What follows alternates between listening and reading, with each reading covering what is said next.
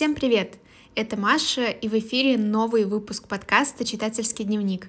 Здесь я рассказываю о книгах, которые читаю, делюсь своими впечатлениями, а также советую что-то хорошее, чтобы почитать. Напоминаю вам, что этот выпуск завершает первый сезон подкаста.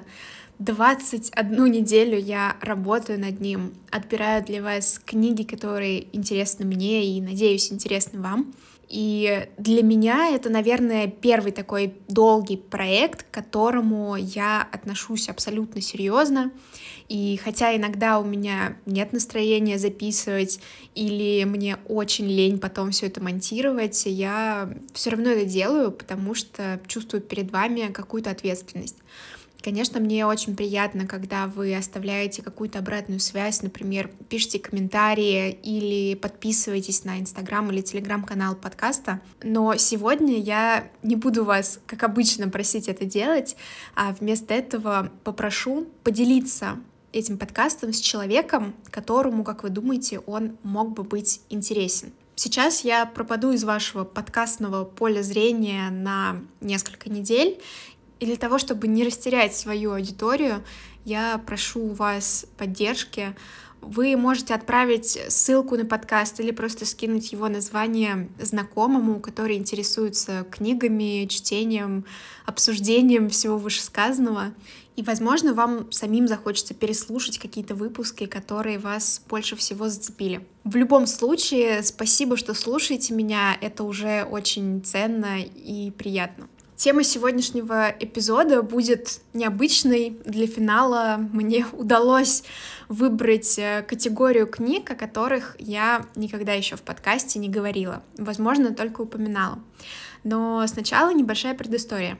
Мои родители слушают этот подкаст, э, каждый его выпуск, и мы часто с ними разговариваем о книгах, э, обсуждаем их. И вот на прошлой неделе, когда мы обсуждали уже вышедшие эпизоды, мой папа поинтересовался у меня, не хочу ли я рассказать о детских книгах. Для меня эта идея была экстраординарный, потому что заставить взрослого человека прочитать книгу, которая предназначалась для детей, можно только в том случае, если это Гарри Поттер, и то придется приложить какие-то усилия. Но я задумалась об этом и для начала решила просто вспомнить книги, которые мне нравилось читать, когда я была маленькая. Конечно, это был Гарри Поттер, хотя зашел он мне не с первого раза. Но кроме этого у меня была еще пара любимых книжек, э, от которых я всегда оставалась в восторге. Первое — это был сборник сказок народов мира, и причем там были не конвенциональные европейские сказки, а истории народа Бирмы или Монголии, и поэтому там вместо рыцарей были уланы. В общем, было очень интересно погружаться в другие культуры, читать о том, где я никогда не была. Для меня эта книга много лет оставалась любимым сборником сказок, и, к сожалению, я не помню автора, составителя или издательства, помню только обложку и храню маленькую надежду, что эта книга до сих пор лежит где-то, может быть, на даче, и не сомневаюсь, что если я эту книгу когда-нибудь найду, то перечитаю ее с удовольствием. А еще одна книга — это повесть Эдуарда Успенского про Веру и Анфису. Я читала многие книги Успенского, но вот почему-то именно это запало мне в душу. Это история о том, как в маленьком приволжском городе под названием Плес живет обычная семья. Мама, папа, дочка Вера и бабушка. И вот однажды папа увидел на набережной американских матросов и толпу рядом с ними. Оказалось, матросы отдавали обезьянку, которая мешалась им на корабле, э, давали в придачу страховку, питание и так далее. И папа решил взять обезьянку домой, принес ее и представил как такую игрушку для дочки. Затем в книге идут несколько историй, через которые Вера с Анфисой проходят вместе. Я перечитала эту книгу два дня назад, и она все так же вызывает у меня улыбку, она правда очень классные и добрые. В одной из э, статей об Успенском была такая фраза, что он мыслит как ребенок. Для любого взрослого обезьяна в доме или вообще животное в доме — это источник хаоса и, соответственно, никак не может быть синонимом счастья и радости. А для детей все новое, необычное, это очень классно, и это дарит только позитивные эмоции. И в этой книге нет негатива по поводу обезьянки, там все достаточно понимающие люди, и сами истории невероятно смешные, а иногда еще и очень сентиментальные. В общем, я перечитала, и у меня прям какое-то такое чувство легкости появилось внутреннее. Возможно, если вы сейчас откроете книгу, которая вам нравилась читать в детстве, вы это почувствуете. Это как возвращаться куда-то, где тебе было очень хорошо. Я думаю, что нам всем этого немножко не хватало в этом году. Но, в общем-то, сегодня я хочу поговорить с вами о книге, которая вышла совершенно недавно и стала, если не каким-то культурным феноменом, то просто такой очень хорошей, доброй новостью. Джон Роулинг в этом году выпустила новую историю, новую сказку. Это книга для детей, называется она «Икабок». Книга появилась в открытом доступе весной, и в предисловии Роулинг объясняет, почему она так решила сделать. История про Икабога писалась ей в перерывах между Гарри Поттером. Она читала ее своим детям, которые могли ее как-то комментировать. Э, подсказывать, что лучше поправить. Но после того, как закончилась эпоха Гарри Поттера, и Кабок ушел в долгий ящик, потому что Роулинг хотела больше писать для взрослых. И вот спустя столько книг и коронавирус, ей пришло в голову, что было бы здорово закончить эту историю и поделиться ей с миром. Так она и сделала. Книга появилась в открытом доступе и был объявлен конкурс иллюстраций к этой книге, где мог участвовать любой ребенок из любой точки мира. И вот совсем недавно книга вышла в печатном виде на русском языке, и я думаю, что по всему миру она тоже так постепенно стала выходить, но в каждой стране эта книга проиллюстрирована рисунками детей из этой страны. То есть в моем экземпляре рисунки российских ребятишек от 7, по-моему, до 12 лет, они невероятно милые, очень талантливые, и когда ты читаешь детскую книгу и смотришь на детские рисунки, это ощущение какого-то безусловного счастья. Ты знаешь, что это сказка, и она закончится хорошо. А сейчас немножко расскажу про саму историю. Итак, в книге рассказывается о королевстве Корникопия, самое счастливое в мире государство. Там все люди, там люди не знают горя и бедности или голода. Они все занимаются любимым делом. Кто-то делает сыр, кто-то выращивает виноград и делает из него вино, кто-то печет немыслимой красоты и вкуса торты и пирожные. В общем, читаешь такое классическое описание счастливого тридевятого царства. И в этом королевстве есть легенда, что существует такое существо, даже монстр, которого называют Икабок. Мнения жителей расходятся. Больше Икабок похож на дракона или на льва или на ящерицу. Но все знают, что он живет в Смурланде, на болотах. Смурланд — это такая северная область королевства. Люди там не такие богатые и счастливые, как в больших городах, они занимаются овцеводством, но для пропитания своего и своих детей им хватает. Все над ними немножко смеются, но тем не менее легенду про Ика-бога многие знают и относятся к ней не более серьезно, чем к любой другой детской сказке. И история начинается с того, что из-за одного события король Корникопии, Фред Отважный, задумывается о том, что его подданные могут видеть его злым, жестоким, тщеславным, хотя немножечко отчасти так оно и есть. И он решает сделать что-то очень доброе, какое-то хорошее дело, которое всем скажет, какой он замечательный король, и чтобы все продолжали его любить.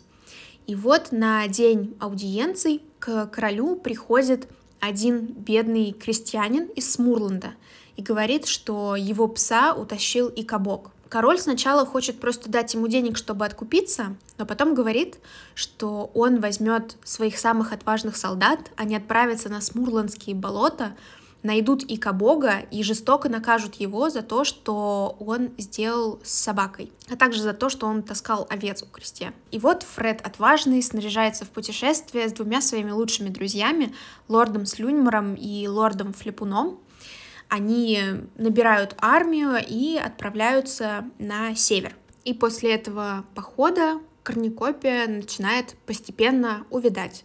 Почему, вы можете узнать, если прочитаете эту книгу. Я вообще сомневалась, что я буду ее читать, потому что мне казалось, ну что такого особенного может быть в детской сказке, которая при этом не является Гарри Поттером. Но знаете, к Джоан Роулинг можно относиться по-разному, как к личности, но нельзя отрицать, что она словами может создать целый мир, в который настолько легко погрузиться, насколько же сложно из него вынырнуть. И, конечно, это детская сказка, но, тем не менее, события, которые в ней происходят, очень откликаются и у взрослых людей. Если вы прочитаете эту книгу, вы найдете в ней и fake news, и злоупотребление властью, и размышления о том, что такое настоящая дружба, и верность, преданность, любовь. В общем, там есть все.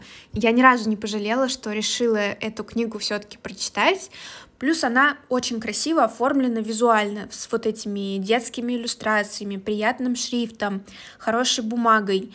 Мне в этой книге действительно понравилось все, я не могу ни за что ее поругать. Не знаю, может быть из-за того, что я стала более внимательно относиться к текстам и более вдумчиво читать, или просто в том, что меня очень легко растрогать, но под конец книги я практически расплакалась.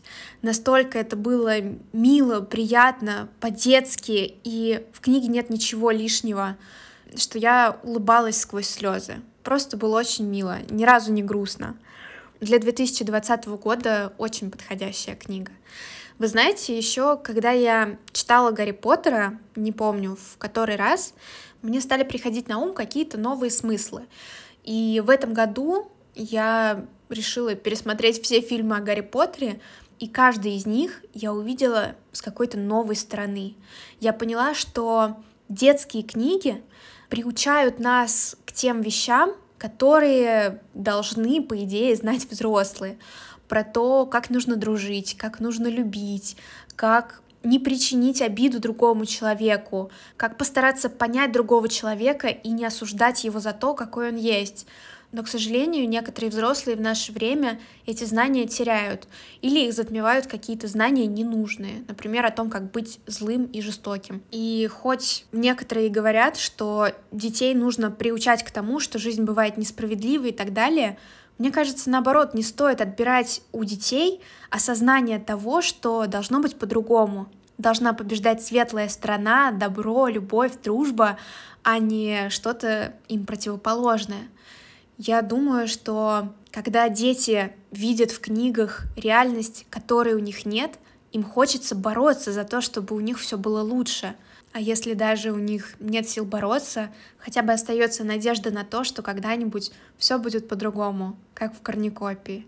Столько философий заложено в детских книжках вы себе не представляете.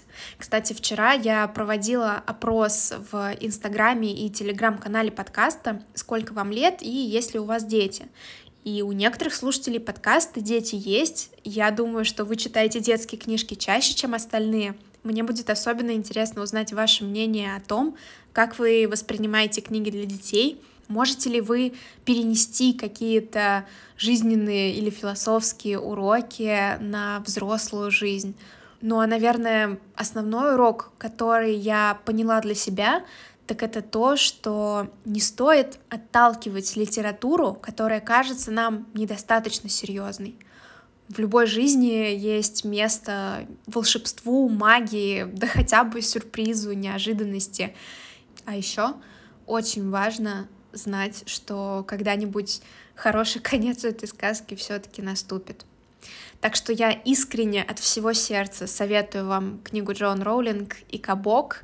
Если у вас есть дети, с которыми вы можете вместе эту книгу почитать, может быть, не свои, а у вас есть э, младший брат или сестра или племянники, почитайте с ними.